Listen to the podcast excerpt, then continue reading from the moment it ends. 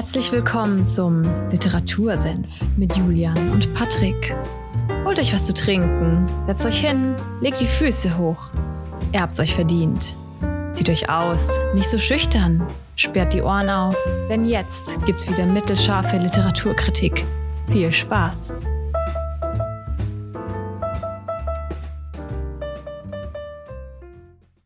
Dass ich mir Brote schmiere, ist doch gar keine Frage, denn Essen ist die wichtigste Mahlzeit des Tages. Weißt du, von wem das Zitat ist, Pat?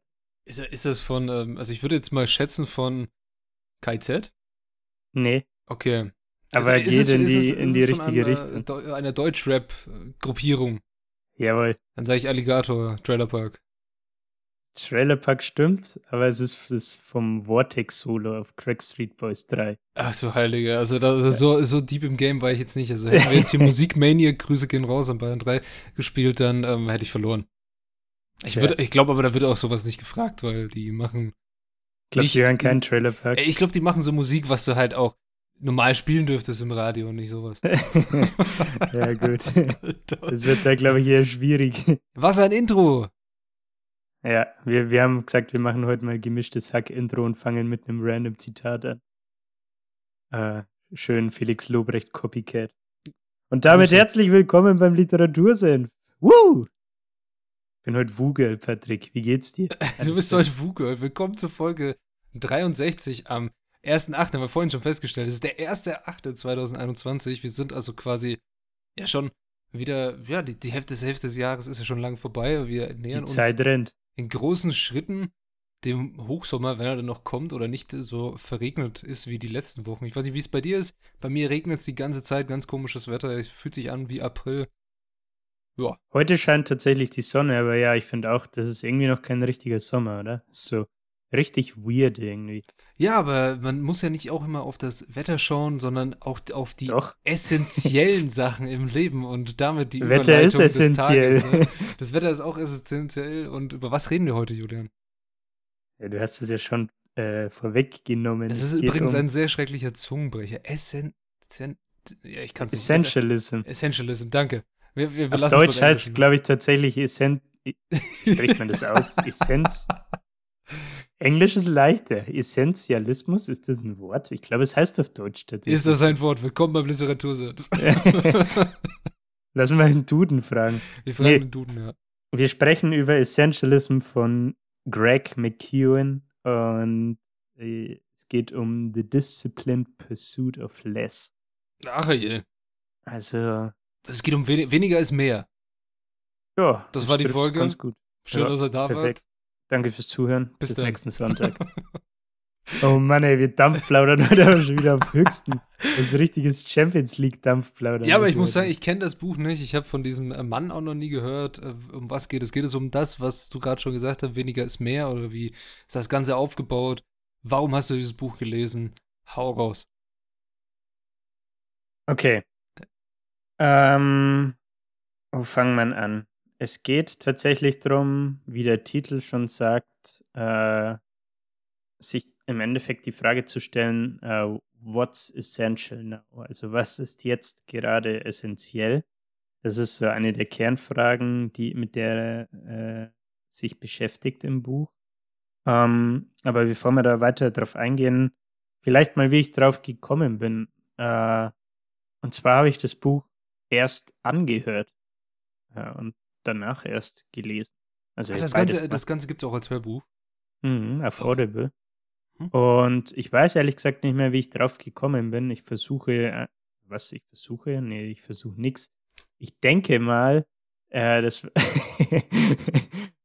ich denke mal, es war einfach äh, meiner Self-Help-Bubble geschuldet. Also, wenn man da unterwegs ist, dann hat man das Buch auf jeden Fall schon mal gesehen. Und ich habe das Buch letztes Jahr auf Audible angehört äh, und zwar immer in der Früh auf dem Weg ins Gym. Also als ich noch in Neumarkt oder Berg gewohnt habe und immer ins Gym gefahren bin, hatte ich immer so eine Viertelstunde einfache Fahrzeit, also eine halbe Stunde morgens. Und da habe ich immer äh, ja entweder Podcast oder Buch gehört. Und das war so die Zeit, äh, letztes Jahr im Sommer. Ich glaube, da waren, waren wir da auch ein paar Mal trainieren. Ich ja, glaub, da, da gab es diese Aktion, äh, Grüße gehen raus an das Fitnessstudio, wenn, sollte jemand zuhören äh, aus Neumarkt. Smart Gym. Das Yeah. Smart Gym. Wir diese tolle Aktion mit der gratis Zehnerkarte, haben uns, also du hast einen Vertrag gemacht, ich habe sie mir geholt und einfach ausgenutzt und ja, die Gutmütigkeit des Fitnessstudios in Beschlag genommen. Ja, aber ich habe da auch, äh, als ich da hingefahren bin, witzige, witziger Zufall, ich habe auch immer ein Buch angehört auf Audible, aber Okay. nicht, äh, ich habe nicht sowas Self-Help-mäßiges angehört, sondern ich habe Herr der Ringe den ersten Teil angehört. Auch interessant. nice. Ja, ich habe sehr viel über Ist Hobbits das- gelernt. Ist das auf, als Hörspiel interessant? Ja, ist cool, auf jeden Fall. Also die, die Stimme, der, der das liest, ist äh, Gerd Heidenreich, müsste das sein. Das ist einer der bekanntesten Synchronsprecher. Und er Okay. ist auch die Synchronstimme von Gandalf, wenn ich jetzt halt nicht falsch liege. Auf jeden Fall ist das erste Buch vom Synchronsprecher von Gandalf gelesen. Und das Mhm. ist ziemlich cool, weil es eine geile Stimme ist. Okay. Also taugt auf jeden Fall. Aber wir schweifen ab. Wir sind bei den Sachen, die jetzt gerade wichtig sind. Und das ist Jawohl. das Buch. äh, ja, ich muss dazu sagen, ich bin, bin schon vorbereitet, aber ein bisschen zerstreut, weil Okay. ich ich glaube, ich habe, keine Ahnung, mich eine Stunde oder so oder eineinhalb hingesetzt und einfach mal bin die Kapitel durchgegangen und habe mir mal rausgeschrieben, was, was mich so angesprochen hat. Ähm, hast du dir eins von den YouTube-Videos angeschaut, die ich äh, dir geschickt hatte im Ja, ich, ich habe alle dreimal angemacht äh, vor, vor der Folge, Hast bevor du- wir jetzt an, anschauen. Eins habe ich zu Ende geguckt. Äh, Das eine war, äh, ja, kein, es soll jetzt gar keine Kritik sein, aber da bin ich fast eingeschlafen. Also. Ich habe ich hab selber nicht alle Ah, angeschaut. ich habe nur den einen Talk von ihm angeschaut. Hast du Äh, Den habe ich nicht angeguckt, sondern nur dieses, äh, wo er so, Okay. der eine Mensch da so zeichnet und so. Das Ja. Finde ich immer cool. Nee, ich habe tatsächlich, ich weiß nicht mehr wo, das war, es war ein Vortrag von ihm, irgendwie so eine Stunde über das Thema Essentialism. Und ich muss sagen, so vom äußeren Erscheinungsbild her war er mir dann irgendwie unsympathisch bei diesem Vortrag. Aber äh, der Vortrag war richtig krass gut, muss ich sagen. Aber das, was er gesagt hat, also das, um, was ja auch das Wichtige ist, es geht ja nicht darum, wie der Kerl ausschaut, kann er ausschauen, wie er Ja. will, aber es geht ja darum, was er dir vermitteln möchte und was du von diesem Vortrag erwartest und bist wahrscheinlich mit keiner Erwartung erstmal rangegangen, nur so ein bisschen Ja. was über das Buch zu erfahren. Nochmal das Ganze zu verinnerlichen. Und das Genau, war ja. gut. Sehr schön. Der, der hat mega den coolen Präsentationsstil, weil, keine Ahnung, der hat jemanden auf die Bühne geholt, der hat ständig so, ähm, ja, ich sag mal, auch offene Fragen gestellt und äh, Antworten sich vom Publikum eingeholt und ist dann auf die eingegangen und hat dadurch mega spontan den Vortrag auch geleitet. Mhm. Und, ähm, keine Ahnung, das war, war irgendwie ein richtig cooler Präsentationsstil. Er hatte auch nur zwei Slides dabei. Einmal, einmal das Titelbild und eine Abbildung aus dem Buch. Das war's. Also komplett frei, das war irgendwie ziemlich cool, ne? ja, er Ähm, hat sehr gut äh, frei gesprochen, es waren noch tolle Bilder Ja. dabei, also guter Vortrag. kann man so sagen. Auf jeden Fall. Okay, dann kommen wir mal vielleicht kurz auf ihn zu sprechen. Ich habe drei Bullets zu ihm. Ähm, und zwar ist er aus, äh, aus, aus UK Mhm. und äh, war dort an der, an der Law School. Und so ein bisschen der, einer der ausschlaggebenden Punkte, wo er das erste Mal auf das Thema Essentialism gekommen ist, war ein Zeitpunkt, als er so ein Jahr lang an der Law School war. Also ich vermute, das ist äquivalent zum Jurastudium, ne? Ja, ich äh, würde ich jetzt schätzen, auf jeden Fall. Und äh, war da halt schon, hat schon ein Jahr investiert und hat dann sich so ein, äh, ja, so ungefähr ein DIN A4-Blatt genommen und überlegt, diese klassische Frage sich gestellt, jo, wenn du jetzt alles machen könntest, m, was du willst, auf was du Bock hast, ne? Äh, Mhm. So Geld und Ausbildung und spielt, spielt alles erstmal keine Rolle. Und hat halt da die Punkte aufgeschrieben ähm, und hatte sich das Blatt dann angeschaut. Und ähm, was er dann festgestellt hat, ist, oder was ihn erstaunt hat, war nicht das, was da drauf stand, sondern das, was gefehlt hat. Mhm. Und das war nämlich die Law School. Ah, Also- ja. Das war so sein, seine, ich sage mal in Anführungszeichen, Erleuchtung, ähm, dass er eigentlich da gar keinen Bock drauf hatte.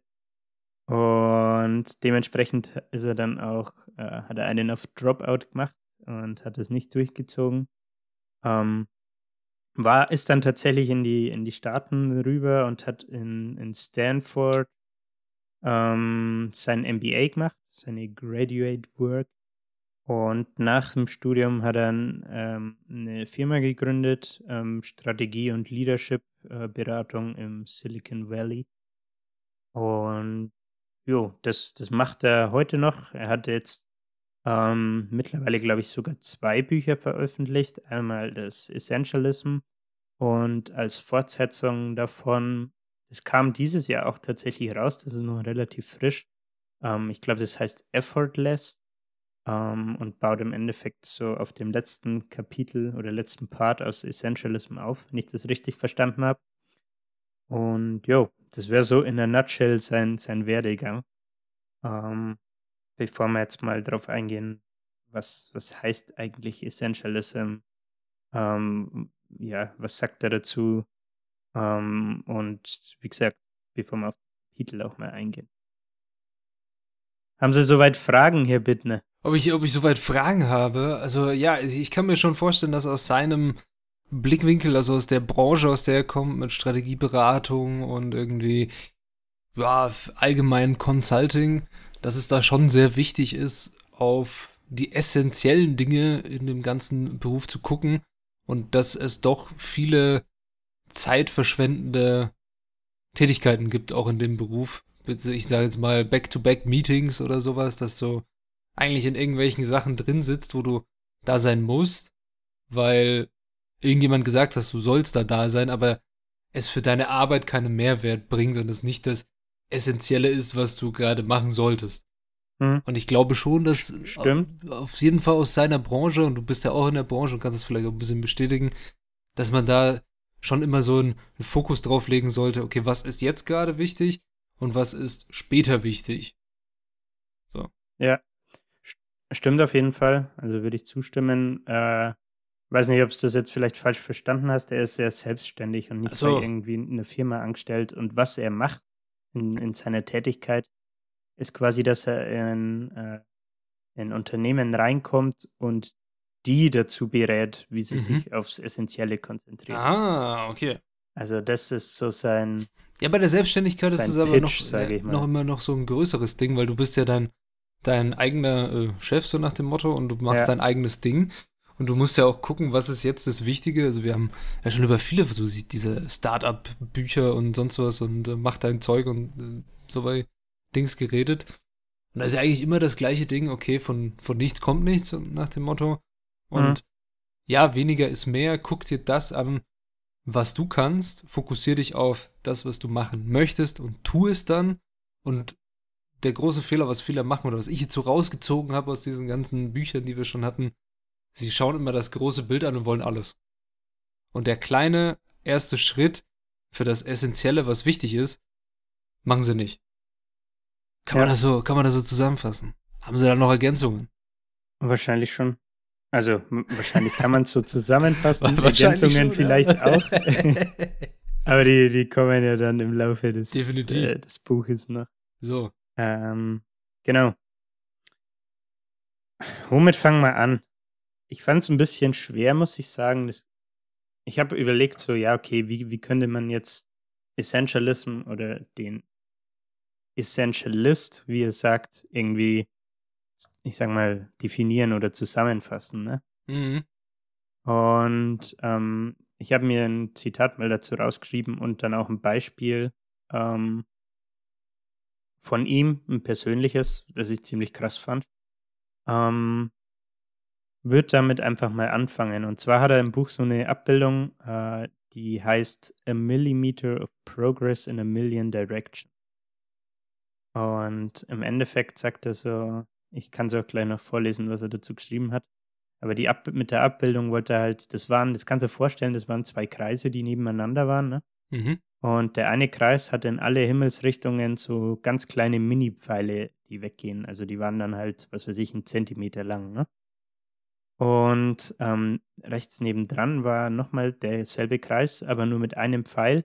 Und der war halt dann 20 Zentimeter lang. Und so die Quintessenz aus dieser Abbildung war halt, ja, ähm, dass heutzutage viele Menschen versuchen, äh, dieses Millimeter of Progress in a Million Directions zu machen. Also du, du machst so viele Dinge gleichzeitig und konzentrierst dich nicht aufs Wesentliche. Ähm, und deswegen äh, hast du zwar immer Progress in verschiedene Richtungen, aber immer nur minimal.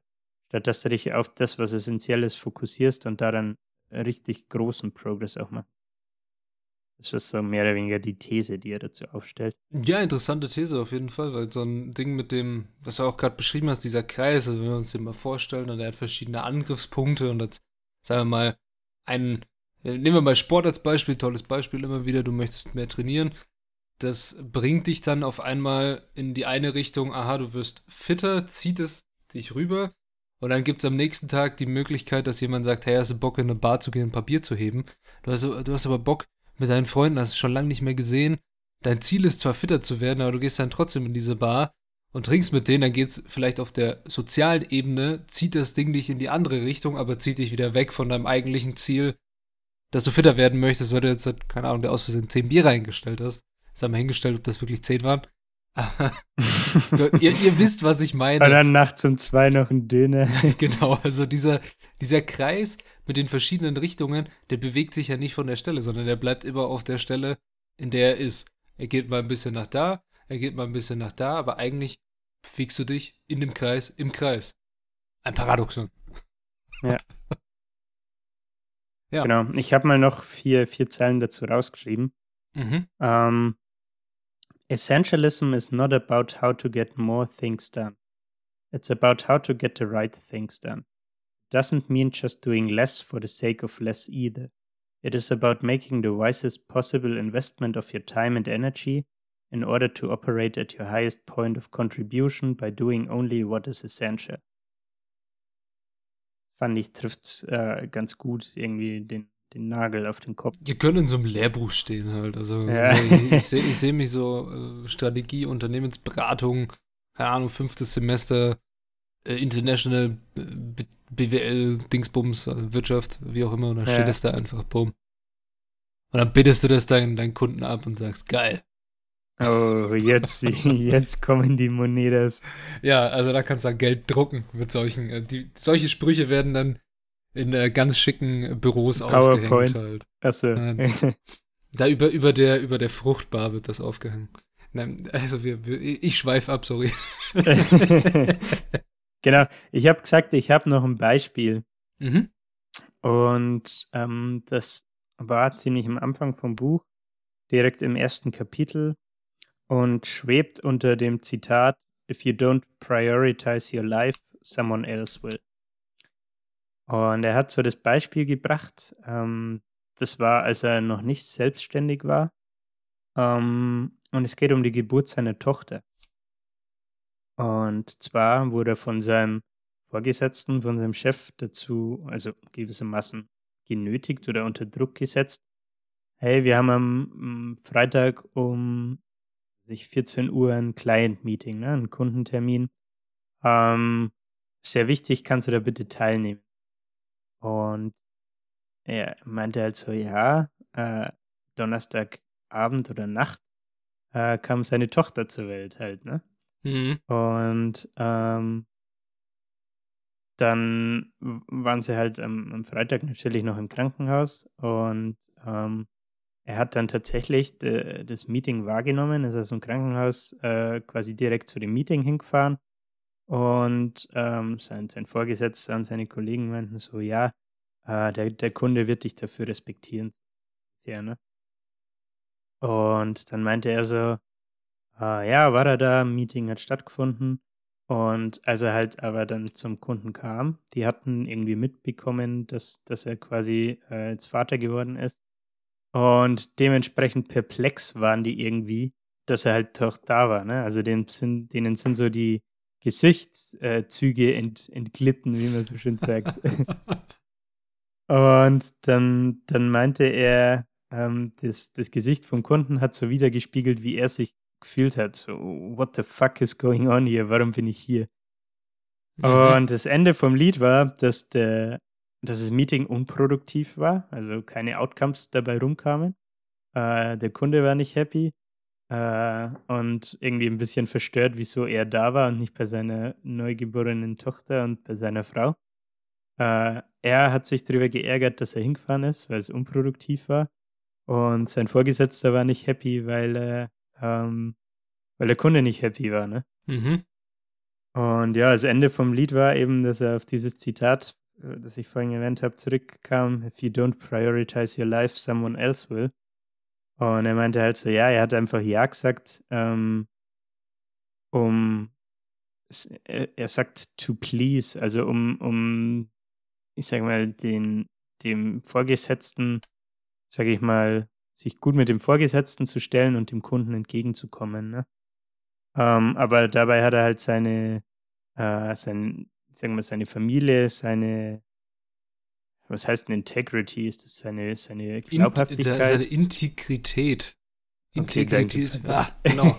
Seine Glaubwürdigkeit ja, und seine, seine Kundenbeziehung irgendwie vernachlässigt. Ne? Nee, also das ist, wäre auch für etwas, wenn ich in diesem Meeting wäre und der Kunde, ich würde das überhaupt nicht verstehen, wieso ein Mensch, der gerade sein Kind bekommen hat, in einem Meeting, es ist ein Meeting, ja, es ist ein, es ist ein Meeting, ein Geschäftsmeeting, ja und, ist doch egal.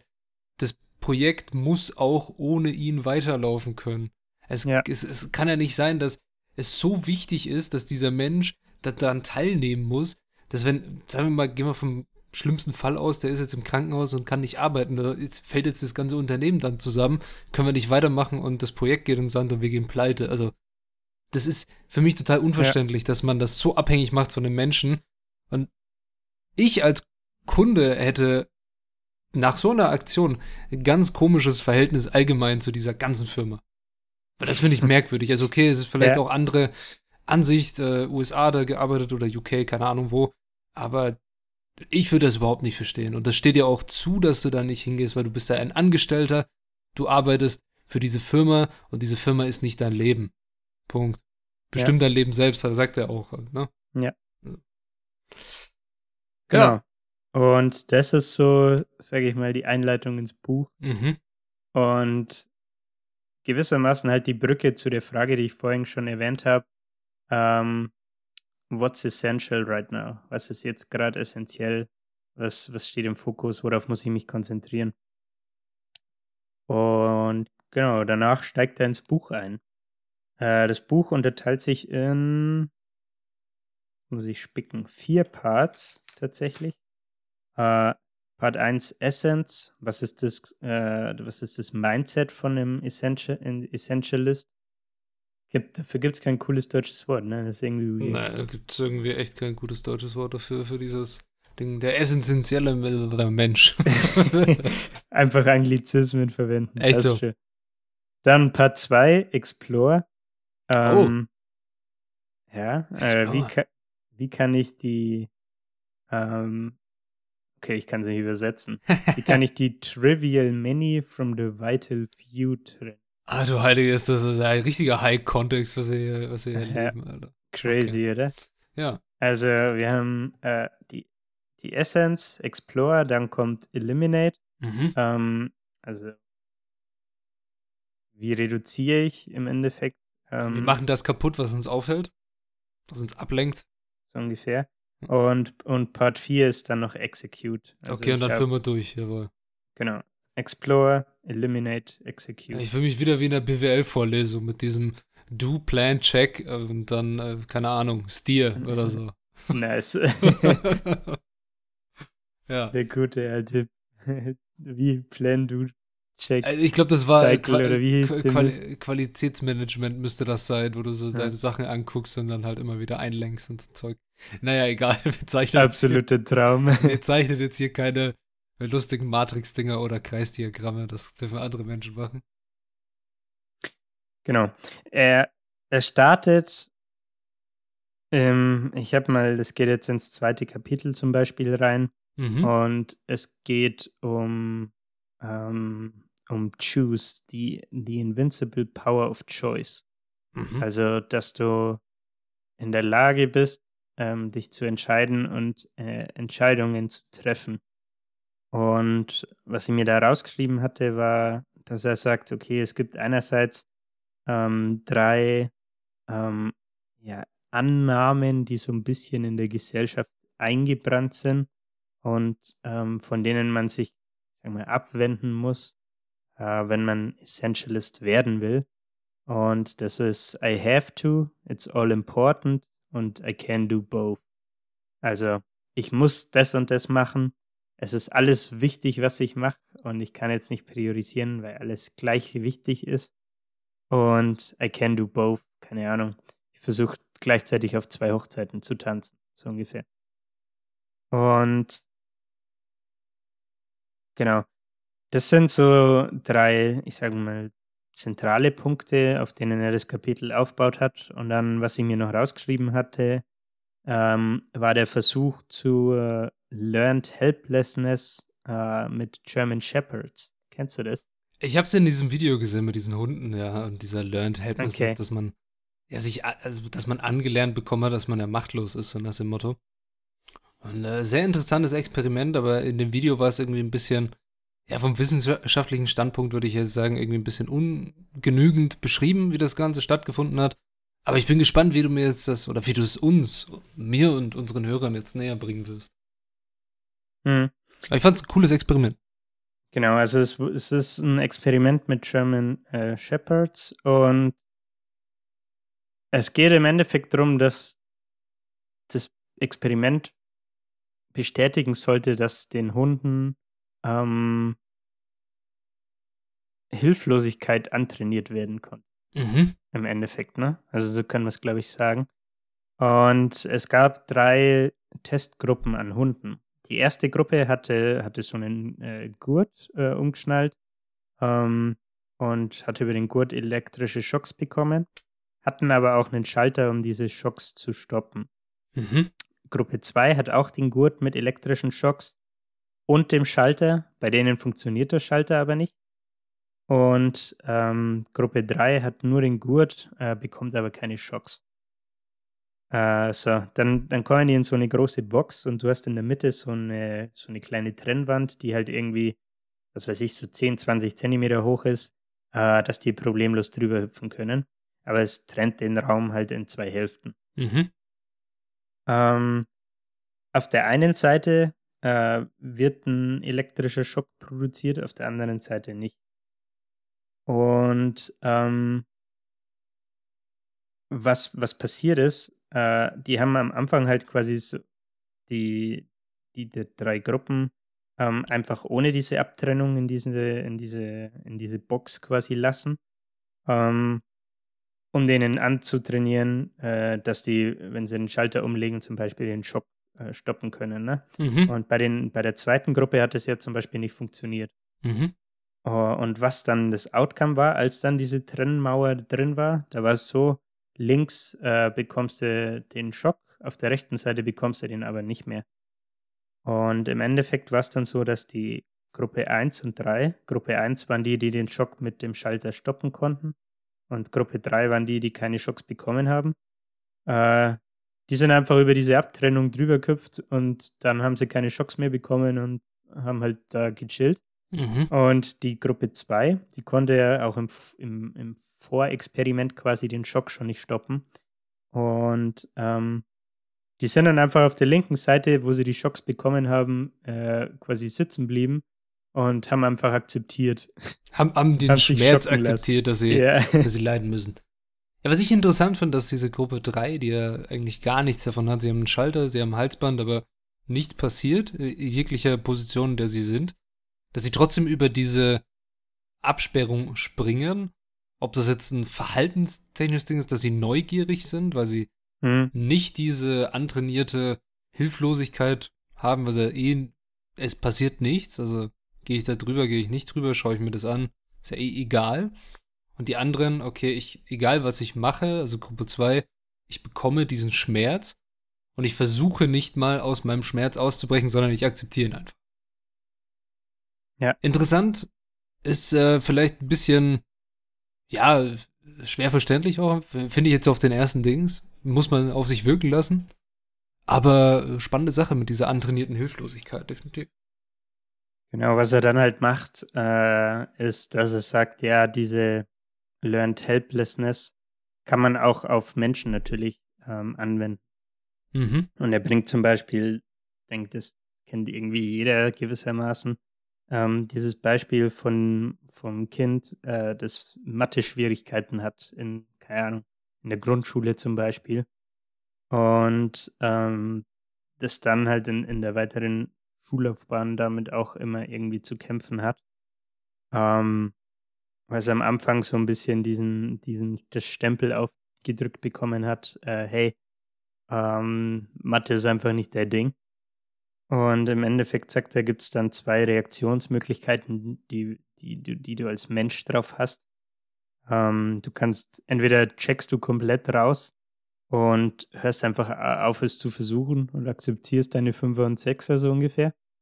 Ähm, oder die, die andere Variante, ähm, sagt er, ist, dass du anfängst, jede, jede Möglichkeit, die sich dir irgendwie präsentiert, wahrzunehmen. Mhm. Also du, du fängst dann an, dich zu denken, dass du keine, ähm, gar keine Wahl hast, welche Möglichkeit, welche, welche, welchen Task, welche Aufgabe oder Challenge du, du annimmst, sondern du fällst in dieses Denkmuster, oh, ich muss alles machen. Ähm, wo er halt ein bisschen so sagt, ja, das, das fällt in dieses Muster dann rein, dass du halt versuchst, äh, ich sag mal, wie soll ich das formulieren? Aus dem Drang besser zu werden, ähm, nicht mehr dich äh, fokussierst auf, auf, was ist essentiell, sondern du fängst an, wie gesagt, einfach alles anzunehmen. Äh, äh ich sag mal, vielleicht auch aus Verzweiflung oder so. Und keine Ahnung, fand ich, fand ich irgendwie ganz, ganz, ganz interessant. Ähm, ist eins, eins der Kernfindings, würde ich jetzt mal sagen, dass er halt sagt, the ability to choose cannot be taken away or even given away, it can only be forgotten. Das ist richtig, ja, also dieses, ich, ich verbinde das eigentlich immer mit dem Nein sagen, ne? Die, die, ja. ja, die Möglichkeit, etwas auszuwählen und Nein zu sagen, weil wir wäre, oder was heißt wir werden, ich sag mal, das ist jetzt eher eine persönliche Wahrnehmung auch, man hat oft auch antrainiert bekommen, dass man sich gerne mal mehr aufbürdet, als man ja, schafft vielleicht auch, so dass man auch in der Arbeitszeit so ist wie, so, ne? so wie beim All You Can Eat. So beim All You Can Eat kann auch sein, okay, ja, nee, äh, es, okay, super Beispiel. Esse ich jetzt diesen, äh, die, diese Frühlingsrolle, die Frühlingsrolle, das ist für mich so ein Essen bei All You Can Eat irgendwie gewesen. Esse ich die jetzt noch oder nicht? Sage ich nein. Aber sie liegt noch da. Die ist warm, sie ist heiß, sie ist geil, du weißt, sie schmeckt, aber wenn du sie jetzt essen wirst, dann hast du danach das Problem, dass du vielleicht dich übergeben musst. Im schlimmsten Fall.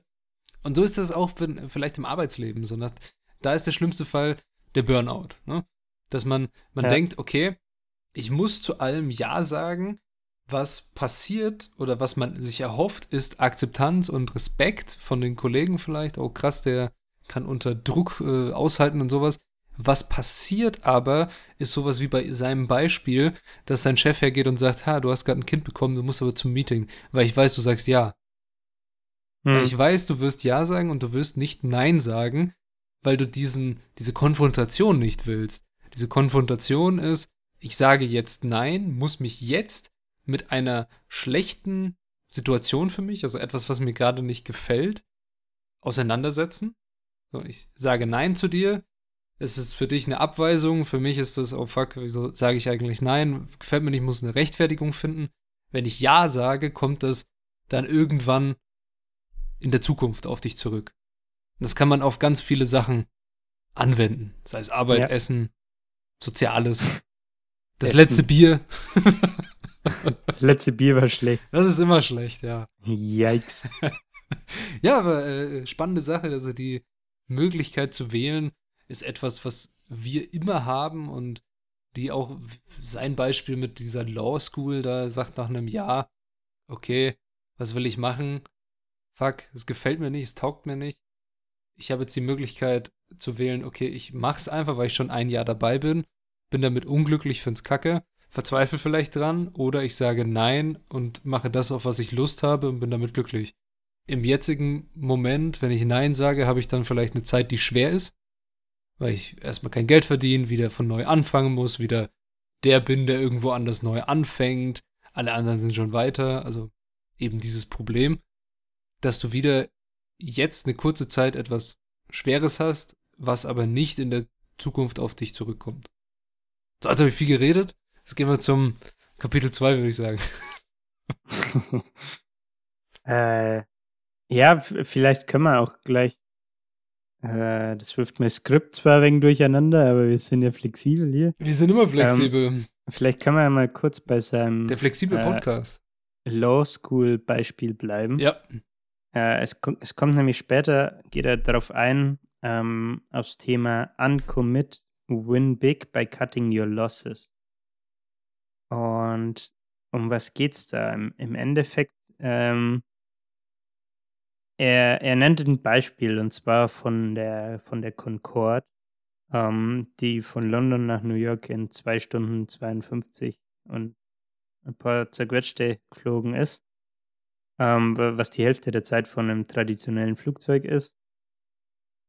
Und die Concorde zum schnellsten Pass Passagierflugzeug der Welt gemacht hat. Mhm. Ähm, worauf er dann eingeht, ist halt, dass es auch ein ne, extremes ähm, finanzielles Unglück, kann man das sagen, äh, war. Ähm, also, dass es eigentlich nur Geld gefressen hat, das Projekt und ähm, für vier Jahrzehnte äh, einfach nur Investitionen notwendig waren, um das Projekt überhaupt am Laufen zu halten. Und trotzdem, jedes Mal, wenn, wenn dieses Projekt Concorde über, über das Budget ging, haben das französische und das britische äh, Government, also die Regierung, wieder mehr äh, Kohle reingesteckt, um, um das am Laufen zu halten und das umzusetzen. Ne? Mhm. Und worauf er da eingeht, ist, ähm, er nennt das Sunk Coast Bias. Und im Endeffekt ist es die Frage, äh, okay, jetzt habe ich schon so viel Zeit, Geld, Ressourcen in dieses Projekt oder zum Beispiel halt auch in, in das Studium, ne? kann man auch als Beispiel nehmen, rein investiert. Ähm, wieso sollte ich jetzt stoppen? Ne? Und mit dieser Frage beschäftigt er sich da in, in in dem Kapitel. Hm. Und das fand ich auch ganz interessant, muss ich sagen, weil man sich, man ertappt sich schon selbst, finde ich, immer mal wieder dabei, ne? Ja, auf Irgendwie. Fall.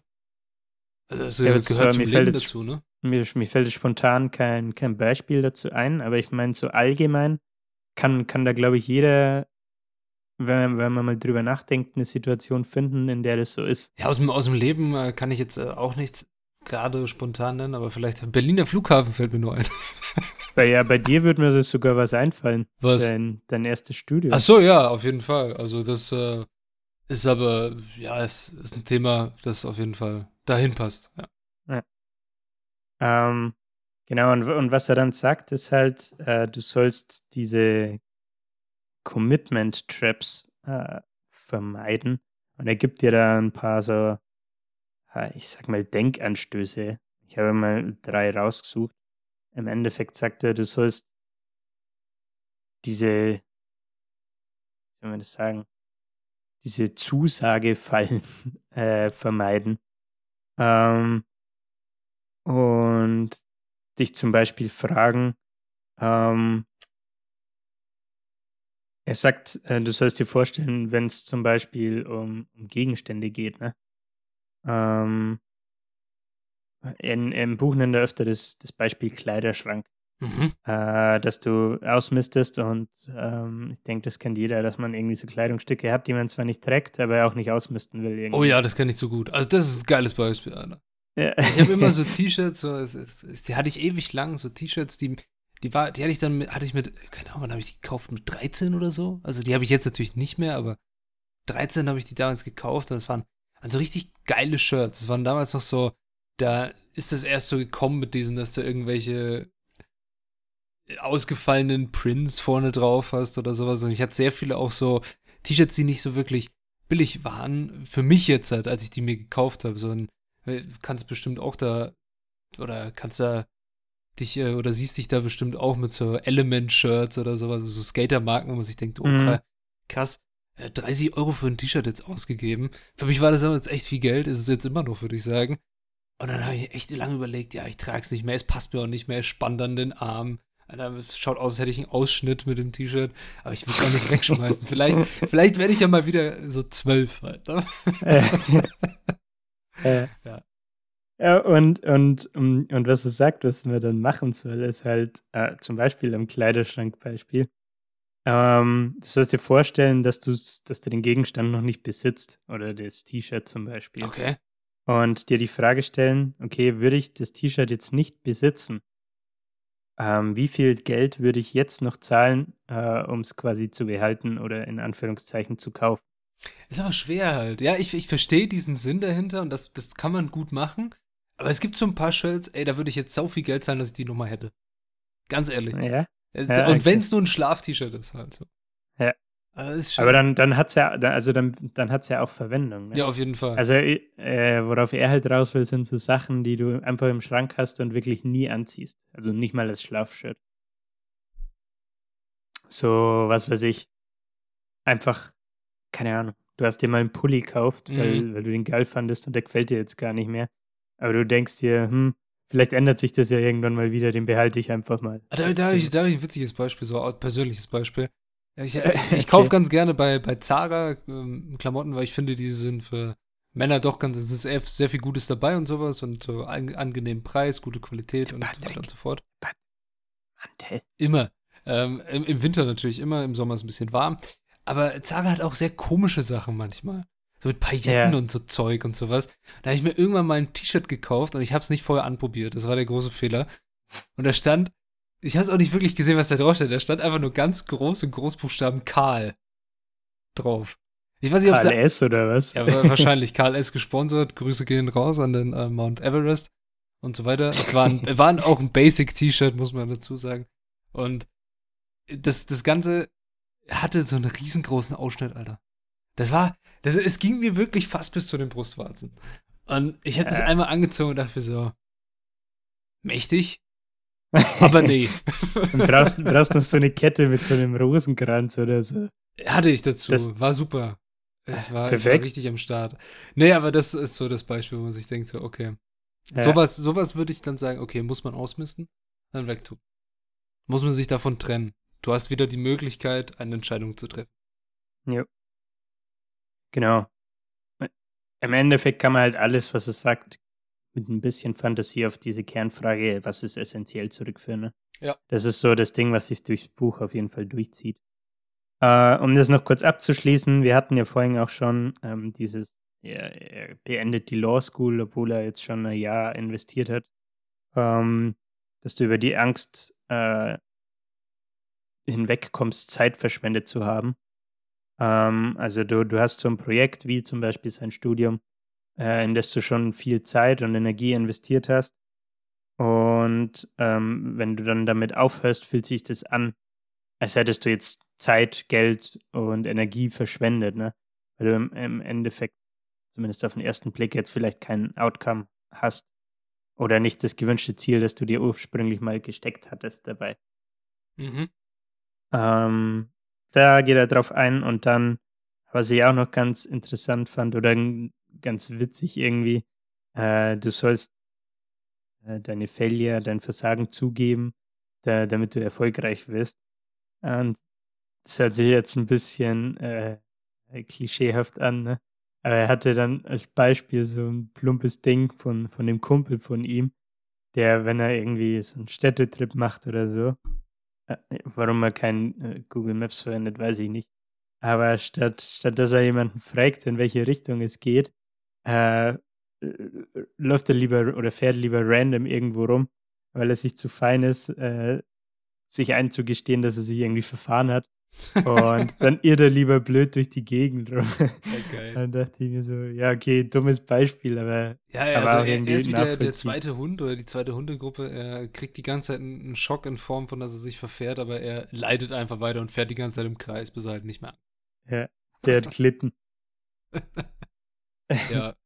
Ja, Fehler eingestehen ist etwas sehr, sehr Schweres. Äh, Schwäche zu gestehen ist etwas sehr Hartes auf jeden Fall. Und das zu können ist ein sehr wichtiges und auch sehr ja, beneidenswert, ist eine sehr beneidenswerte Eigenschaft, die auch wichtig ist, weil aus Fehlern kann man nur lernen, wenn man sie sich eingesteht. Wenn man das heißt, man macht sowieso alles richtig, dann, naja, wie willst du weitermachen, ne? Wenn sowieso Ja. alles das Ja. Beste ist, was du machst.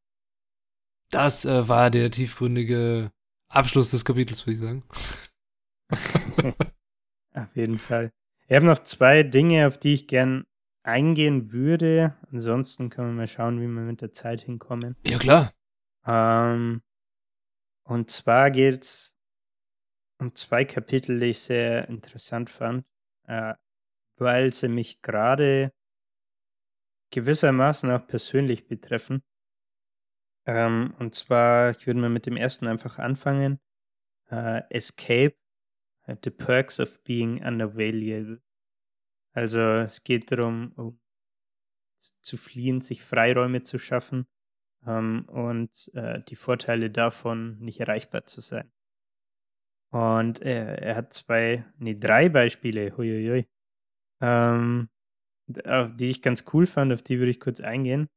Ähm, das eine war irgend so eine random Firma, die er halt be- beraten hat, ne? Mhm. Und der CEO hat da was eingeführt, das nennt sich Do Not Call Monday. Do not call Monday, okay. Ja, und er hat 50 Mitarbeiter und in diesem Do Not Call Monday, das ist, glaube ich, immer der erste Montag. Das weiß ich gar nicht, ob in der Woche oder im Monat. Ist aber auch nicht so, nicht so wichtig.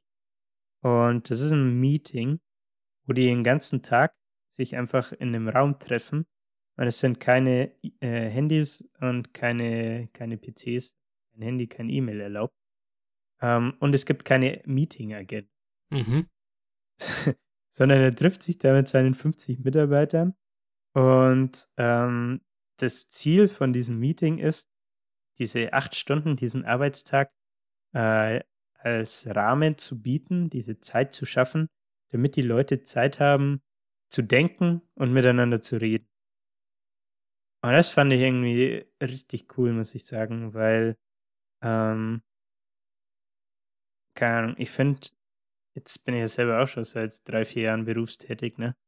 Ähm, das ist echt was, wo man jetzt auch gerade in meinem Berufsumfeld in der, in der Beratung, wo du oft einfach gar keine Zeit dazu hast, äh, mal, keine Ahnung, zu, zu reflektieren irgendwie und dir Zeit zum Denken zu nehmen, weil du die ganze Zeit von Firefight zu Firefight rennst, so ungefähr. ja, alter Äh. Feuerwehrmann, ja, ja. ja. Nee, aber das fand ich ein cooles Beispiel. Auf jeden irgendwie. Fall, also das, sind- das habe ich schon öfter gehört, dass vor allem, ja, es, es ist immer so leicht gesagt, finde ich, in Führungspositionen, in denen man sich dann äh, die Zeit nehmen kann. Wenn man jetzt in Arbeitsplätzen sich umschaut, die wirklich so Schichtarbeit oder Akkordarbeit, wo es darum geht, erreichbar zu sein und sowas, ist halt das wieder schwer, ne? Also, das, wie ich, ich nenne jetzt meine Hotline als Beispiel, ne? Eine Mhm. Hotline ist natürlich schwer, dass du kannst jetzt nicht einfach am Montag sagen, okay, eigentlich habe ich jetzt meinen 8-Stunden-Dienst, aber wir machen jetzt ein Meeting, das sind keine Telefonanläufe, wenn ein Kunde anruft, scheißegal, das machen. Aber vor allem bei so kreativen Sachen oder ja auch bei Projektmanagement mäßig, man verliert oft den, Den Blick fürs große Ganze. den Blick fürs große Ganze und den Blick für das Wichtige, also für das, was jetzt gerade wichtig ist.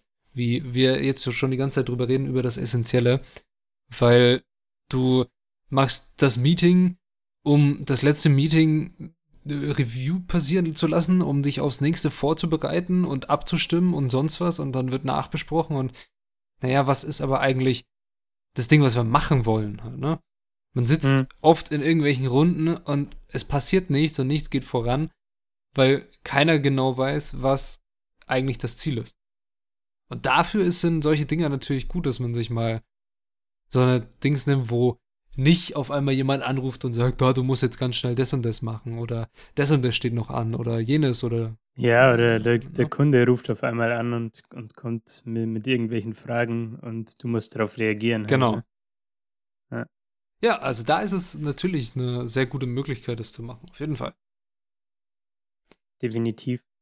Ähm, er hat auch das gute alte Beispiel, äh, das kennt, denke ich, jeder, von äh, Bill Gates gebracht. Mit seinem, mit seinem Spaziergang oder sowas. Ich habe es in einer Vorbereitung gelesen. Nee, nee, nicht Spaziergang. So. Also, das Kapitel geht ja darum, dir Freiräume zu schaffen, indem du nicht erreichbar bist. Ne? Ja. Und ich habe auch noch ein Zitat aus dem Buch. Äh, In order to have focus, we need to escape to focus. Mhm. Und er geht da auf die Think Week von Bill Gates ein, tatsächlich. Hm. Ja, weißt du, was ist das, was Nee. er da macht? Echt nicht? Aber es, äh, nein, weiß ich nicht.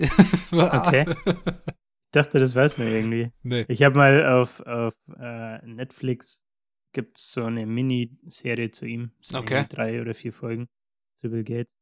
Die habe ich mal angeschaut. Äh, da wurde das auch vorgestellt. Der, der macht seit, weiß was ich, er hat auf jeden Fall mit, quasi mit Microsoft damit angefangen. Keine Ahnung, wie lange es das gibt.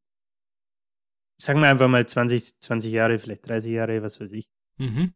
Ähm, hat angefangen, jedes Jahr, ich glaube mindestens eine Woche, ich weiß nicht, ob er es öfter macht, ähm, aber eine Woche zu, äh, zu einem See zu fahren, wo er einfach in der Hütte alleine chillt und ähm, sich quasi von Internet und allem disconnected. Und was er macht ist, er nimmt in diese Hütte Bücher mit, er nimmt äh, Fachzeitschriften mit, er nimmt Artikel mit und äh, er liest und denkt einfach Okay. für die ganze Woche und isoliert sich halt komplett. Äh, entspannt auf jeden Fall. Ja. Und das, be das bezeichnet man anscheinend als Think Week aller Bill Gates. Und äh, genau, äh, was, warum ich das aufgenommen habe und warum ich dachte, ja, das könnte zu, zu unserem Podcast ein passen. Ähm, der Autor, also der Greg McEwen, sagt, ähm, dass es Sinn macht, natürlich äh, so, so Think Weeks auch privat sich äh, selbst, äh, sagen wir, einzurichten. Äh, natürlich kann's, kann sich sowas nicht jeder leisten oder vielleicht hat auch jeder nicht Bock drauf, so eine Woche isoliert in irgendeiner Hütte zu hocken. Ähm, aber was er sagt, er nimmt sich selbst dann als Beispiel und meint halt, ja, seine äh, Think Week ist im Endeffekt aufgeteilt in, in 20 Minuten Blöcke Mhm. die er, die er jeden Morgen ähm, sich nimmt. Also er macht dann halt diese 20 Minuten ohne ohne E-Mail und Handy und ist nicht erreichbar. Aber in der Zeit nimmt er, denkt er halt nach und vor allem liest er in der Zeit viel. Ähm, und äh, das fand ich halt irgendwie auch interessant, weil, keine Ahnung, fällt mir im Moment, muss ich sagen, auch schwer, diese, diese Routine aufrechtzuerhalten, die ich vorher hatte, dass ich so halbe Stunde, Stunde, bevor ich ins Bett gehe, äh, noch lese, ne? Weil momentan ist es halt teilweise so, dass ich bis, was weiß ich, 20 Uhr oder so am Laptop sitze und noch arbeite. Und äh, dann brauchst du auch erstmal Zeit zum Runterkommen irgendwie. Und keine Ahnung, oft habe ich dann gar keinen Bock zum Lesen. Und ja, um 5.30 Uhr schallert der Wecker dich aus dem Bett und du, du darfst Eisenstemmen gehen. Ja, ja, ist auch. Da, da muss man sich wieder fragen, da nimmst du dir nicht zu viel vor. Ja, musst du- sag, sag das mal mein Projekt. Ja, da, da musst, da, du hast die Möglichkeit, dich jetzt zu entscheiden. ja, Ja, aber auf jeden Fall, also diese Dinge mit dem Think Weeks oder diese 20 Minuten, die man sich dann nimmt, diese Zeit muss man sich nehmen, das ist eine Entscheidung. Wir jetzt wieder zur Entscheidung kommen. definitiv. Die ist im ersten Moment vielleicht hart, wenn man sagt, okay, fuck, dann krieg ich das heute nicht mehr geschafft, was ich schaffen will, oder dann äh, gehe ich jetzt halt vielleicht kürzer nur Eisen stemmen oder mache irgendwas anderes. Weniger, aber ich will mir diese Zeit nehmen. Es ist ja immer eine Entscheidung, was ich machen möchte. Hm. Und was ist das, was ich da rausbekomme? Weniger Schlaf, mehr Schlaf, mehr Mhm. Zeit vor Netflix, ist die andere Frage. Aber Ja. ja. es sind immer Entscheidungen. Sehr interessant, auf jeden Fall. Damit hast du mir jetzt halt schon die Überleitung des Todes gegeben. Ich habe dir die Überleitung des Todes gegeben. Zu Netflix. nee, äh, zum Thema Schlaf. Ach so. Äh, Sleep is for the Week oder so? äh, nee, im Gegenteil. Das Kapitel heißt Sleep, Protect the Asset. ja, es, äh, Also- Schlaf ist super wichtig. Und keine Ahnung, bestes Beispiel heute. Ich bin gestern, ich weiß gar nicht, auf jeden Fall zu spät ins Bett und habe so ungefähr fünf, fünfeinhalb Stunden geschlafen, über heute früh im Gym. Und ähm, ist nicht gesund, sollte man nicht jeden Tag machen, ne? Ja. Ähm, wie gesagt, ist bei mir gerade momentan einfach der Arbeit geschuldet, auch ein wenig stressig. Ähm, aber was er halt im, im Buch da darauf eingeht, auf so Leute, die das wirklich, wirklich täglich machen und dann nur ja, vier Stunden oder so schlafen und richtig viel auf Reisen sind und so. Und da, da hat er ein Beispiel genannt, das, keine Ahnung, fand ich irgendwie interessant und krass. Äh, deswegen wollte ich darauf eingehen. Ähm, und wir kommen auf ein Buch zu sprechen, äh, das wir tatsächlich im Podcast schon mal hatten. Oh, ich bin gespannt. Äh, ähm, das Beispiel ist der, der Schorsch, der Joff, der, der Georg. und ja, der CEO von einer globalen äh, Microcredit Organization. Also, okay. Wie, wie, sagt man da auf Deutsch? Sind es Mikrokredite? Mikrokredite, auch? genau.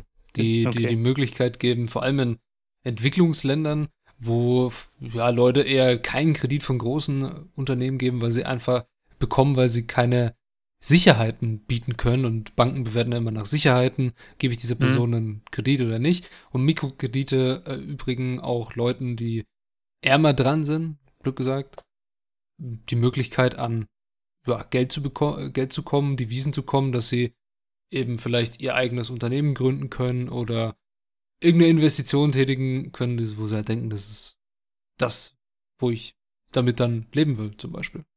Ja. ja. Das sind Mikrokredite. Voll.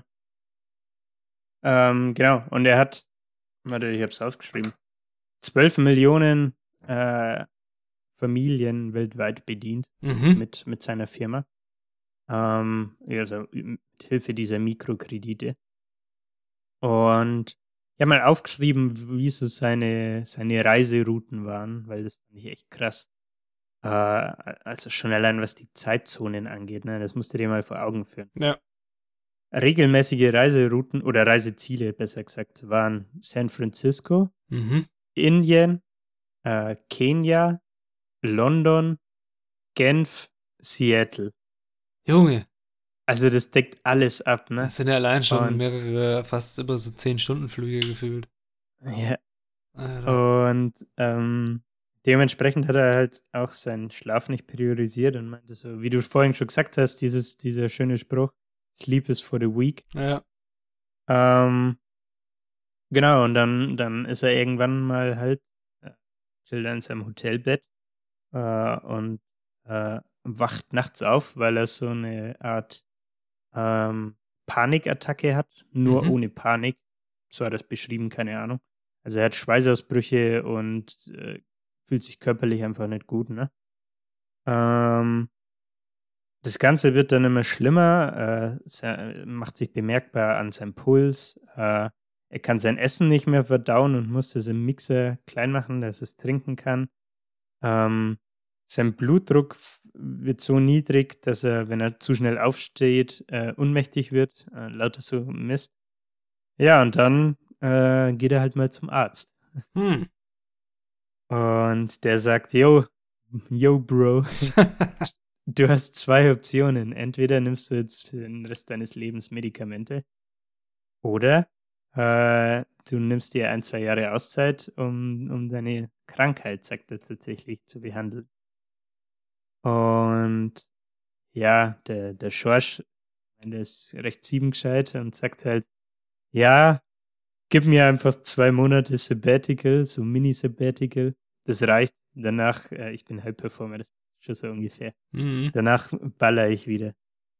Und äh, gibt damit halt so fast ein bisschen an.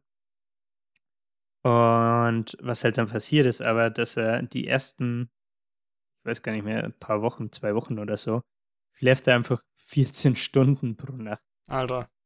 Und ähm, ist halt für die ersten sechs Wochen komplett out of order. Also er schläft 14 Stunden, aber ist tagsüber immer noch so im Arsch, dass er eigentlich nichts macht, sondern einfach nur auf der Couch rumliegt und ja, sich im Endeffekt erholt, ne? Und merkt dann erst, wie, wenn der Stress halt weg ist, äh, wie im Arsch sein Körper eigentlich gerade wirklich ist. Und ja, dann, dann nimmt er sich halt doch eben das längere Sabbatical, äh, ja, lernt quasi, wie wichtig Schlaf ist. Und ich weiß gar nicht, ob er dann nicht auch sogar seine CEO-Rolle irgendwie äh, abgelegt hat und lernt auf jeden Fall draus. Und dann, dann habe ich noch so ein, so ein Zitat von ihm äh, herausgesucht, weil anscheinend ist der Schorsch jetzt jemand, der diese Story halt erzählt, ne? Mhm. Und vor allem so Overachievern ähm, das predigt und denen sagt, ey Leute, achtet mal drauf, dass ihr genug schlaft und nicht so diese vier Stunden Schlaf-Maniacs seid, äh, nur um, was weiß ich, weil ihr denkt, dass eure Karriere dann äh, jetzt durchstartet oder so. Ja. Und dann sagt er folgendes, fand ich ganz witzig. If you think you are so tough, you can do anything, I have a challenge for you. If you really want to do something hard, say no to an opportunity so you can take a nap. Beste, also äh, ja, Naps sind schon geil. Halt, ne? Ja. also ich, ich habe heute, also vielleicht äh, Fun Fact, ich habe heute nach, ich habe heute eine Prüfung geschrieben äh, für die, die Hörer, die jetzt das hören. Ich habe heute mechanische Verfahrenstechnik geschrieben, tolle Prüfung, sehr viel Stress dabei Hört und alles. richtig widerlich an. Ja, es ist su super, super spaßig, berechnet man so verschiedene Druckunterschiede äh, und Porositäten von Partikeln und sowas und Schwebegeschwindigkeiten. Also sehr, sehr spannend, also total interessant, aber eine verdammt harte Prüfung. Und ich schreibe morgen die nächste. Und hätte jetzt halt die Möglichkeit gehabt, nach der Prüfung gleich weiterzulernen, um vielleicht, weiß ich nicht, meine, meine Chancen auf morgen zu verbessern oder ähnliches. Ich dachte mir, ey, ich bin müde, ich äh, nehme jetzt mal jetzt ein Nickerchen. ich hätte einfach eine Stunde gepennt oder so. War toll, Ja, war war nice. toll. Ja. Also mach das, äh, t- take the nap und so halt, ne?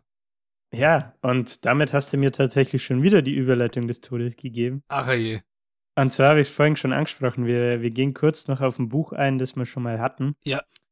Ah, Ich weiß nicht, ob du dich daran erinnerst, aber Bestimmt, immer. Folge 7, Oh. Outliers von Malcolm Gladwell. Ja, Die das ist, 10.000 das mit der Stunden-Regel. 10.000 Stunden Regel. Ne? Wenn du 10.000 Stunden schläfst, dann äh, bist du der Meisterschläfer. Dann hast du das Leben durchgespielt eigentlich. genau. Äh, nee, es geht um die äh, Violinists, Ja, um die Geigenspieler, die oder? Sind Violinisten, Geigenspieler. genau. Sagen wir Geigenspieler ist einfacher. Ja, aber diese Geige Ähm, hier, ja. Und der, der Malcolm Gladwell hatte ja aus diesem, aus diesem, ich weiß gar nicht mehr, war das ein Experiment aus dieser, nee, Studie eher, ne? Das war eine Studie. Äh, aus dieser Studie abgeleitet, hey, die, die haben 10.000 Stunden in ihre, in ihr Geigenspielen investiert und sind deswegen jetzt äh, High-Class Geigenspieler Mhm. äh, oder World-Class Geigenspieler, wie auch immer. Und ähm, was Greg McEwen jetzt sagt, ist, ja, das stimmt auch. Also da, daran gibt es nichts zu rütteln, da hat der Malcolm Gladwell auch recht. Was er interessant findet, ist, dass der zweitwichtigste Faktor ähm, nach dieser, ich, ich nenne es jetzt mal Übungszeit als ersten Faktor, ähm, tatsächlich der Schlaf war. Und zwar haben die, ähm, die World-Class-Geigenspieler ähm, im Durchschnitt 8,6 Stunden äh, in jeder 24-Stunden-Periode geschlafen. Was im Durchschnitt eine Stunde länger, was eine Stunde länger als der Durchschnitt ist, so rum. Also die, die haben ähm, am Ende des Tages, haben diese World-Class-Geigenspieler immer eine Stunde lä länger geschlafen als die, ähm, als die Normalos, sag ich mal. Mhm. Und jetzt kommen wir wieder aufs Thema Naps. Die zählen da nämlich auch mit rein. Also die haben grundsätzlich schon mehr geschlafen und zusätzlich dann aber auch tagsüber noch Naps gemacht. Und, und was er jetzt argumentiert, ist halt, ähm, wenn du, wenn du ausgeruht bist, weil du eh genug geschlafen hast und vielleicht auch tagsüber mal noch Naps machst, ähm, dann hast du, hat dein Hirn und dein Körper Zeit zu regenerieren. Und was dann passiert ist, wenn du dann dein Geigenspielen übst, bist du in der, in der Zeit auch konzentrierter und kannst, ich sag mal, intensiver Geige spielen und mehr aus dieser Übungszeit rausholen. Im Vergleich zu den Leuten, die halt, was weiß ich, vielleicht nur fünf, sechs Stunden geschlafen haben ähm, und denen es dann schwerfällt, zu, sich zu konzentrieren, weil sie so müde sind. Und das dachte ich auch so, oh, okay, macht Sinn.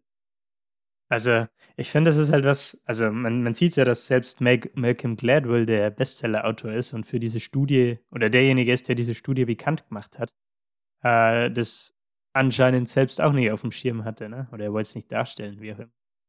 Aber das fand ich irgendwie krass. Also, protect the asset. Protect the asset und, ähm, also nicht das, das Asset, sondern die Asset. Ja, kleiner Witz am Rande hier.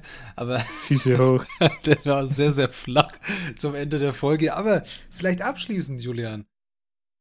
Wem empfiehlst du dieses Buch? Wir haben jetzt sehr viel gehört, sehr viel, was man daraus mitnehmen kann, sehr viele Takeaways und ja, doch schon, doch schon sehr viel in dem Buch auch drin. Also, hat sie gefallen, es zu lesen? Wem würdest du es empfehlen? Abschließend vielleicht, was sagst du zu dem Ganzen? Ich muss tatsächlich sagen, mir hat das Hörbuch besser getaugt, als es zu lesen. Lag es an der Stimme des, des Sprechers? Mm, nee, nicht mal unbedingt. Ich glaube, es lag daran, dass ich beim Lesen die Inhalte dann schon kann. Ah, okay. Es ist zwar ungefähr ziemlich genau ein Jahr dazwischen gewesen jetzt. Also ich hatte nicht mehr alles im Kopf. Mhm. Aber ich muss sagen, ich musste mich so beim Lesen ein bisschen durchpeitschen, äh, dass ich es zu Ende lese. Ähm, weil, wie gesagt, die Inhalte sind definitiv cool und ich glaube, man kann auf jeden Fall was rausziehen. Also allein die Themen, die wir heute besprochen haben, sind, finde ich ja ziemlich interessant. Ne? Mhm. Ähm, aber ich muss sagen, das Hören hat mir jetzt an dem, an dem Buch besser getaugt. Ähm, was man, finde ich, auch vielleicht noch sagen kann, ich weiß nicht, ob, ob das eh schon nahe liegt, aber ich finde, oder an was mich das immer wieder erinnert hat, ist Minimalism. Äh, sagt dir das was? Ja, Minimalismus, ja. Ja. Also gibt es ja auch auf, auf Netflix zum Beispiel ein, zwei äh, Dokus äh, dazu, ne? Ähm, von, von diesen zwei Minimalism-Dudes. Und äh, irgendwie hat es mich daran immer so wieder ein bisschen erinnert, weil Minimalism und Essentialism denke ich, da kann man auf jeden Fall Parallelen ziehen. Es deckt sich sehr, sehr gut, würde ja. ich mal sagen, fast sogar. Und ja, wer, wer soll es lesen? Natürlich. Äh, Jeder. ja, selbstverständlich. Sehr schön. Nee, äh, die, natürlich die Boys and Girls aus der, aus der Self-Help-Bubble. Die Boys and Girls, Grüße gehen raus. Ähm, ansonsten, weiß ich nicht, wenn man, vielleicht ist das Buch auch ganz cool zu lesen, wenn man sich ein bisschen lost fühlt und gerade nicht so recht weiß, was man mit sich anfangen soll und sich die Frage stellt, was ist gerade eigentlich essentiell? Ne? Oh ja, yeah, ich bin so richtig lost. Das ist auch so ein tolles Wort, lost. ja. ja, schön. Ja, das ja, sind wir doch alle irgendwann. Ich, ich muss sagen, mir hat äh, die, das Ganze, so was du beschrieben hast aus dem Buch und so und das, was er da auch beschreibt, natürlich, man sieht sich in vielen Sachen selber und das ist immer, ich finde, bei so Selbsthilfebüchern ist das immer so ein Ding, ja, okay, ja, du hast recht, okay, hm, ja, okay. Man sieht sich immer selbst und man denkt sich, boah, ja, eigentlich hast du ja recht. Aber dann wirklich daran zu arbeiten, das ist dann wieder die andere Sache, ne? Das ist dann, Voll. Geht's dann, geht's dann wieder in das, wo es, ja, um die Entscheidung es zu machen, weil in dem Moment, wenn man sagt, okay, man macht das jetzt, dann tut's weh. Aber es tut dann in der Zukunft nicht so weh, weil du es ver verpasst hast, diese Möglichkeit zu nutzen. Also sehr interessantes Buch. Mir hat die Folge gefa gut gefallen, sie zu machen, auf jeden Fall. Vielleicht noch abschließend ein Zitat, ein Wort zu dem Buch. Aber von mir? Jetzt hast du mich aber überrannt, Patrick. Ja, immer.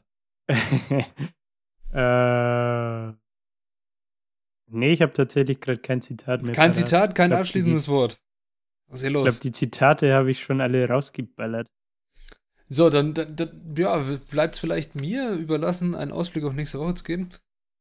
Äh, ja, ich, ich stelle einfach das Buch vor, mit dem ich mich seit zweieinhalb, nein, drei, eigentlich vier Wochen rund um die Uhr beschäftige. Es ist ein wunderschönes 21. Auflage Taschenbuch der Physik, Horst Kuchling, bester Mann. Äh, nee, Spaß. Also das gehen wir nicht durch. jetzt war ich kurz, jetzt war ich kurz erschrocken. Nein, ähm, ich habe ich hab sie irgendwo liegen. Ich habe das das ist die Stimme wahrscheinlich ein bisschen äh, leise gewesen, weil ich mich umgedreht habe. Ich habe es vor zwei Wochen angefangen, bin aber erst, das ist auch sehr traurig, erst auf Seite 46 von was was. Ich werde das bis nächste Woche durchpauken und äh, würde es gerne vorstellen. Und zwar geht es um alles, was wir geben mussten von Katsuo Ishiguro. Und ja, mit den Worten der FAZ ohne Frage der bedeutendste Roman der Saison. Von welcher Saison? Weiß ich nicht, aber wir werden ihn besprechen und ich bin sehr gespannt. Tolles Buch. Bis jetzt, also schon nach 46 Seiten. Kann ich sagen. Also, ich, ich bin gespannt, ich bin gespannt. Ja. Soll, soll ich dir meinen Fun-Fact verraten? Fun Fact. Ich lese gerade einen Roman. Geil, welchen?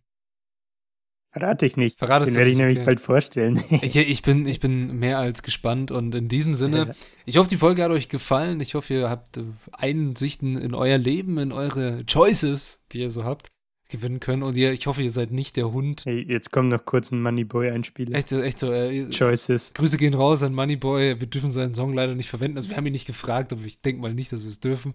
Sollten wir es dürfen, Moneyboy, melde dich gerne. In diesem Sinne, seid nicht der Hund in der zweiten Box. Macht es gut. Bis zur nächsten Woche. Ciao. Jo, bis nächsten Sonntag. Danke fürs Zuhören. www.literatursenf.de noch der Shameless Self-Plug. Und damit entlassen wir euch für heute. Bis dann.